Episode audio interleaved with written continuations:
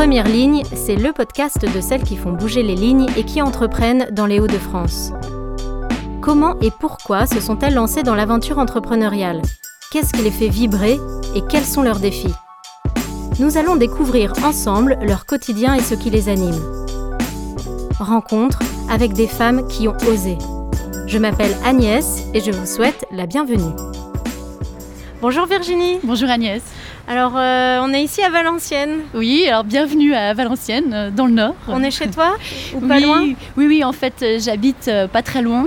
Et euh, cette ville m'est assez chère parce que j'ai fait mes études et récemment j'ai repris des études ici entre un master et une thèse. Donc euh, forcément, la ville de Valenciennes, euh, je l'apprécie. D'accord. Alors là, on s'apprête à entrer à la CCI euh, de Valenciennes où on peut se retrouver parce qu'on a un espace, parce que toi, en fait, tu travailles de chez toi. Oui, tout à fait. Le siège social est à mon domicile. Et alors, qu'est-ce que tu as créé, toi Oui. Alors en fait, j'ai créé l'entreprise qui s'appelle Esco Médiation. Et donc, euh, elle a en, globalement euh, deux axes euh, de travail, une partie éditoriale et une partie conseil. D'accord. Et puis ça avait aussi du sens qu'on se retrouve ici euh, parce que, comme tu disais, toi, tu as repris quelques études euh, il y a peu de temps et puis tu as soutenu euh, un projet. Tout à fait. Alors en fait, j'ai repris un master en audiovisuel entre 2015 et 2017. Et ensuite, j'ai euh, enchaîné avec une thèse. Alors, c'était pas prévu du tout. Au cours euh, de ce master, en fait, j'ai suivi des cours d'initiation à la recherche. Et en fait, ça m'a fait basculer complètement.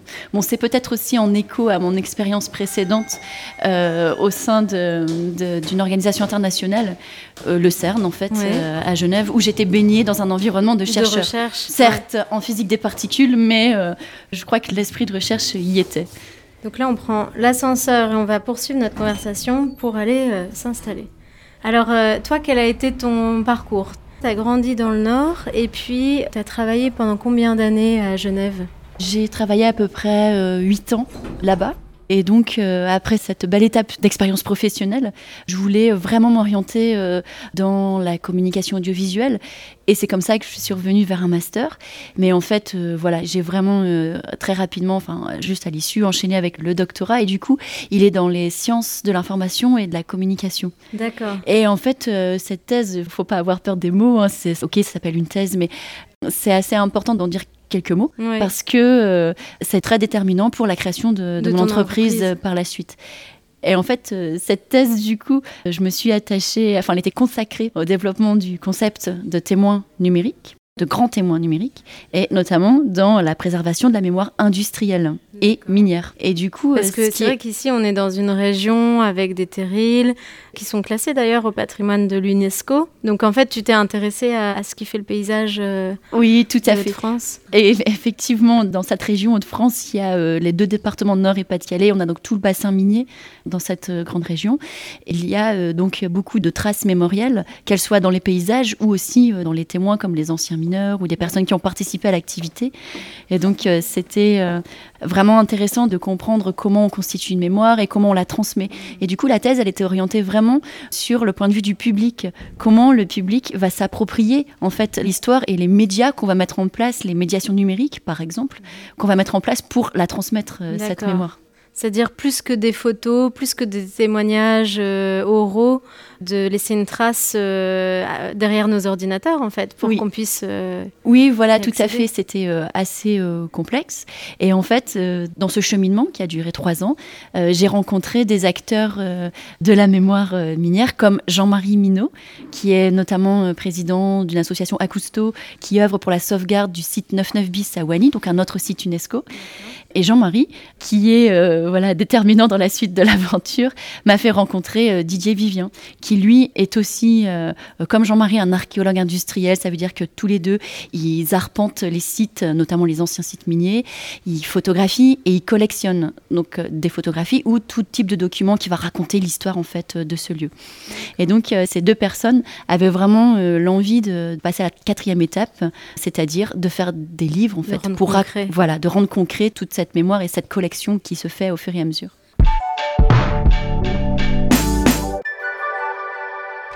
Alors nous voici euh, dans une salle pour euh, discuter. Qu'est-ce que c'est tout ce qui est sur la table?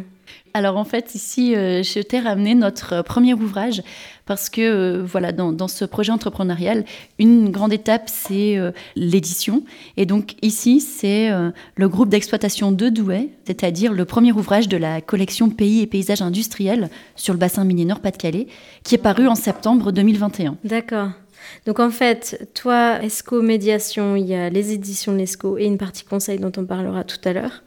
Mais là, en gros, les éditions Nesco publient, donc tu as publié ce livre, qui est un très très beau livre avec euh, plein de documents. Euh, de photos de sites, c'est ça? Exactement. En fait, donc les deux auteurs sont euh, Didier Vivien et Jean-Marie Minot, donc nos deux collectionneurs et photographes aussi. Et donc là, le but avec ce premier ouvrage, donc c'est le premier d'une collection, hein, il y en a six au total, c'est de raconter de manière complète et du coup encyclopédique l'archéologie industrielle du groupe de Douai. Donc on a suivi les classifications des HBNPC parce qu'en fait on voit déjà que c'est un livre de 368 ah pages. Alors si on avait mis tout le bassin minier, bon on aurait voilà. Donc il va y en avoir plusieurs euh, en sortie. Ça.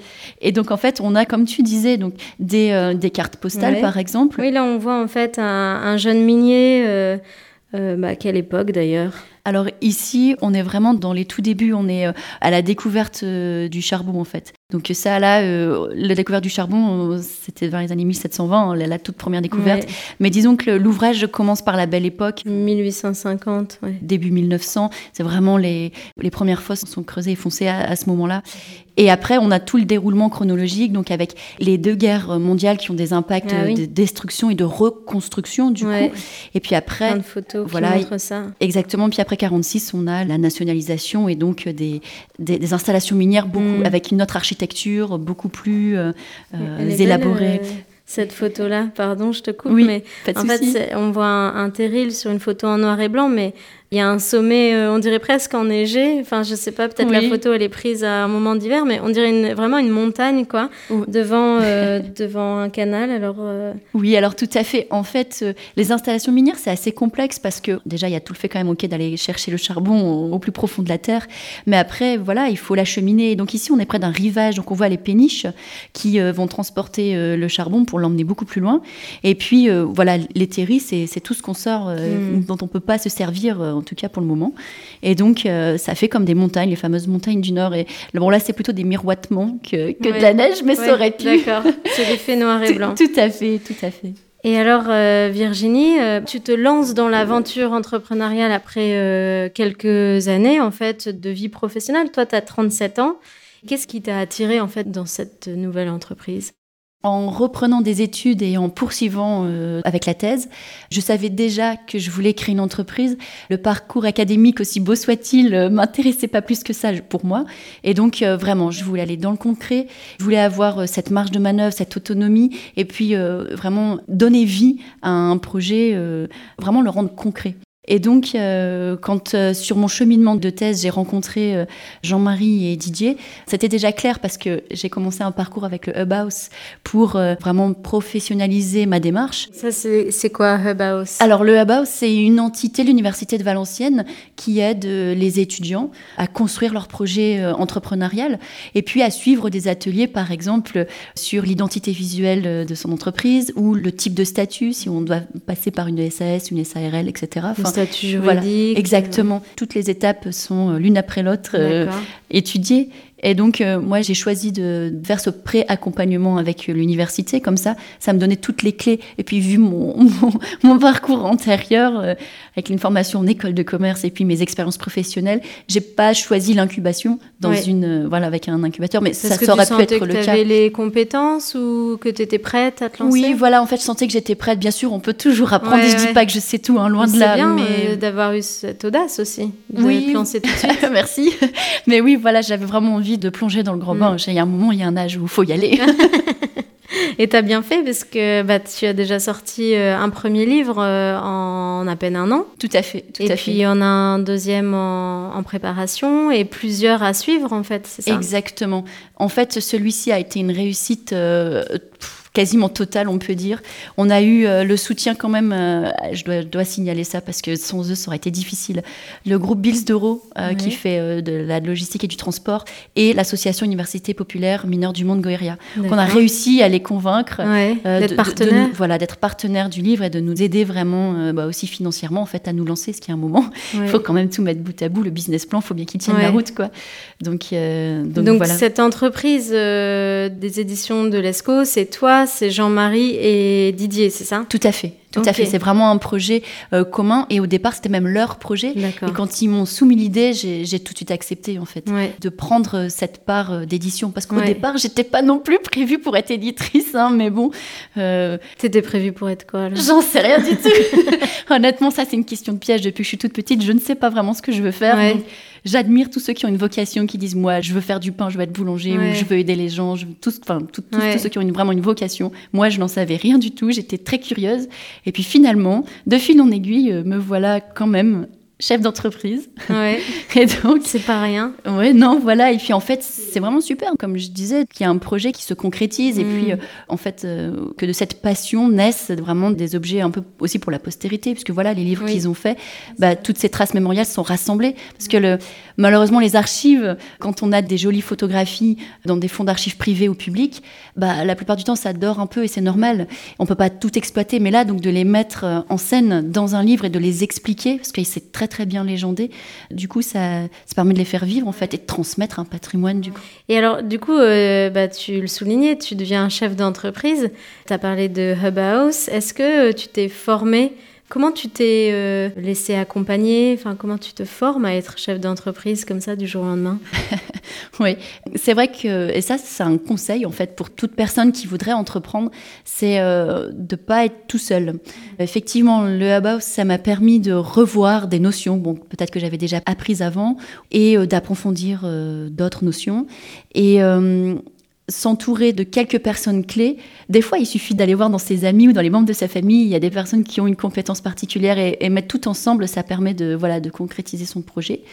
Et donc, euh, j'aime aussi, euh, bon, il y a beaucoup d'outils, de ressources en ligne, euh, des masterclass, des, ou des livres hein, sur l'entrepreneuriat. Et donc, ou des, même des podcasts aussi d'ailleurs. Il y en a quelques-uns qui te viennent en tête euh, que tu pourrais conseiller, des masterclass ou des bouquins? Alors, euh, sur les podcasts, par exemple, je ne sais pas si on peut faire ça. Ah, bien sûr, ouais c'est un similaire peut-être à celui-ci. Mais euh, il y a Jenny Chamas qui est une coach en entreprise et qui fait le podcast euh, Femme Leader et Ambitieuse.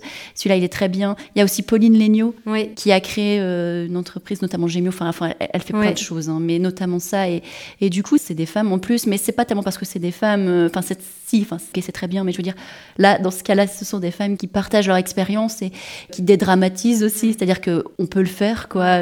Enfin, tout le monde peut le faire, homme ou femme d'ailleurs, mais toutes ces petites clés euh, bout à bout, ça, ça donne vraiment l'envie de, de, se lancer. Ouais.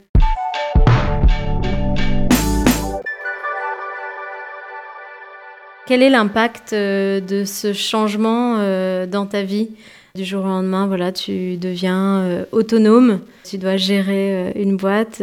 Qu'est-ce que ça change pour toi? Je crois que le principal changement, c'est que 24 heures sur 24, l'entreprise est là. Et donc, quand on est bah, là, le référent principal, en fait, être euh, chef d'entreprise, dirigeant, gérant, ça dépend comment on l'appelle ce rôle, bah, on est à la tête. Et donc, euh, voilà, nuit et jour, ça tourne tout le temps. Donc, on peut très bien recevoir une commande pour un bouquin euh, à 22h du soir. Bon, bah voilà, le lendemain, il faut bien la traiter tout de suite. Et j'adore, j'adore ça. Mais voilà, c'est ça. Ça, c'est sûr que c'est une emprise tout le temps, 24 sur 24. Et alors, est-ce que tu as une organisation particulière? Est-ce que tu délimites ton quotidien? Parce que voilà, tu disais, euh, tu travailles à domicile. Comment on crée la frontière entre sa vie pro et perso quand on est déjà euh, peut-être au début à domicile? Et puis, comme tu dis, 24 heures sur 24 sollicité, ça peut être le week-end parce que enfin, tu dois faire des expositions. Euh, voilà, il y a des événements qui se passent que le week-end. Tout à fait. Comme c'est lié à des projets culturels, voilà, comme tu dis, en fait, il y a vraiment des fois des mobilisations euh, sur tous les week-ends. Néanmoins, dans tout ça, et là, c'est bien aussi de pouvoir gérer son emploi du temps comme on le souhaite. Ok, en respectant le business, si je puis dire, mais aussi en même temps, il faut quand même des fois mettre des limites. C'est-à-dire que de toute façon, il y a un moment, quand on travaille trop, après, on n'est plus assez bon euh, dans la tâche, on s'épuise et limite, on n'aime plus ce qu'on fait. Et ça, ça va pas du tout. Donc euh, c'est bien d'avoir des respirations. Alors j'ai quand même euh, une vie euh, familiale, même si je n'ai pas d'enfant moi-même, mais je veux dire, je suis entourée d'amis, de, la famille, et c'est toujours bien de garder une forme d'équilibre, voilà, et quelques loisirs malgré tout. Bien sûr, au début, en plus, l'entreprise se lance, donc il y a beaucoup de choses à faire. On va être sur tous les aspects de l'entreprise, puis il y a quand même des choses à apprendre, des choses qu'on découvre. Il y a mm. des crises à traverser, des, difficultés d'approvisionnement de papier, par exemple, dans notre cas, où voilà, il peut y avoir quelques complications. Mais néanmoins, c'est bien de temps en temps d'en sortir euh, pour mieux y revenir en fait mm. aussi, pour recharger ses batteries et euh, de se relever le lendemain matin et d'être hyper motivé pour continuer. Alors toi, tu fais quoi pour en sortir? C'est quoi tes petits trucs, tes loisirs? Alors, il y a quand même du sport. Ah, franchement, avant, je n'en faisais pas beaucoup. et depuis, la thèse déjà m'a donné un certain rythme de travail. C'est vrai que ça m'a bien préparé à ça. Et du coup, euh, entre le yoga, le fitness, le vélo, aussi pour prendre un peu l'air. Non, vraiment, ça c'est bien. Ça permet de bouger le corps. C'est mhm. indispensable pour s'oxygéner, tout simplement. Et puis après, ben, alors, c'est vrai que des fois c'est un peu c'est un peu limite parce que du coup on va rejoindre le travail de l'archéologie industrielle mais rien que se balader prendre l'air dans la nature bon c'est sûr que si c'est juste tout le temps les terries euh, voilà on revient dans l'entreprise mais euh, de prendre un peu le large ou d'aller juste euh, sur la côte pourquoi pas ou enfin je veux dire de et puis de quand même de voir ses amis de parler d'autres choses d'écouter les autres de, de, voir comment eux ils travaillent ce qu'ils font leurs problématiques tout ça ça ça permet de se ressourcer de, de faire du bien en tout cas, c'est très beau ce que tu fais. On arrive déjà au terme de ce podcast. Bravo pour euh, cette mémoire que tu rends accessible. Et euh, j'avais envie de te poser encore euh, deux petites questions. Très simplement, c'est quoi ta joie aujourd'hui dans l'entrepreneuriat? Oui, alors ma joie aujourd'hui, c'est d'avoir une belle marge de manœuvre. En fait, bon là, je suis vraiment contente de travailler sur ces sujets-là, mais comme j'étais toujours indécise par le passé, finalement, peu importe, ce sujet-là me plaît beaucoup, mais le fait de pouvoir faire ce que j'ai envie, de le mener à bien, voilà, il y a une entreprise à gérer. En plus, c'est assez large quand on est à la tête. Il faut au moins connaître un peu tout. On ne peut pas être compétent à 100% dans tout, mais il faut avoir un regard, il faut pouvoir prendre des décisions. Donc, le fait d'avoir une grande marge de manœuvre sur ce que je fais et de devoir euh, avoir un regard 360, en fait, ça, ça me plaît vraiment beaucoup. Et l'expérience euh, préalable, en fait. Finalement, euh, tu me disais avant qu'on commence que tu t'étais lancé tard parce que tu as 37 ans. Moi, je trouve pas ça si tardif que ça, mais finalement, c'est aussi grâce à toutes tes compétences euh, d'avant que tu en es là. Oui, oui, oui, c'est vrai en fait. Et là, je suis assez contente de voir que ce que j'ai fait avant me sert aujourd'hui, parce que des fois, euh, ou même pour les parents, ils disent Mais dis donc, tu as fait une école de commerce, mais elle te sert quand ton école? Et donc finalement, maintenant, tous mes bout à bout. Et, c'est vrai que c'est un puzzle en fait qui se compose, et, euh, et je suis assez contente de c'est presque comme un accomplissement en fait. C'est-à-dire que là, tout se met en place et maintenant, voilà, je, me sens vraiment armée. J'ai toutes les clés pour. Euh, enfin, on apprend tout le temps, hein, mais là, je suis quand même à une position où voilà, j'assume vraiment la création d'entreprise. J'avais déjà l'idée hein, auparavant, mais voilà, j'étais moins sûre et donc d'où peut-être aussi une reprise d'études pour vraiment euh, peaufiner euh, la direction que j'allais prendre en fait. Dernière question. Tu sais que le podcast s'appelle Première ligne. Alors, quelle est toi la ligne d'arrivée que tu vises dans ce projet entrepreneurial? Une ligne d'arrivée? Oui, je sais pas. Est-ce que tu as un rêve euh, pour, euh, pour cette nouvelle entreprise? Euh, J'avais pas du tout pensé à ça. Forcément, créer une entreprise, c'est pas la créer juste pour la création, c'est histoire qu'elle puisse vivre et, et, du coup arriver au bout de cette collection, en prendre d'autres et, Là, on est sur euh, les sites industriels dans le bassin minier, mais il n'y a pas que le bassin minier. La région euh, anciennement Nord-Pas-de-Calais, maintenant Hauts-de-France, cette grande région, il y, a quand même beaucoup d'histoires à raconter, mm. euh, et donc j'aimerais bien les, raconter. eh ben écoute, je te souhaite toute cette aventure de narration par l'image, par ce beau papier aussi, euh, les auditeurs le voient pas, mais c'est un beau papier avec euh, un toucher agréable. Et à quel endroit on peut te suivre? Est-ce que tu es sur des réseaux? Oui, alors pour les éditions de l'ESCO, on a notre site web euh, édition-esco.com et on est présent sur Facebook, Instagram et YouTube aussi. D'accord. Bah super. Merci beaucoup Virginie. Merci à toi Agnès. Et à très bientôt pour un prochain podcast de Première Ligne, le podcast de celles qui font bouger les lignes.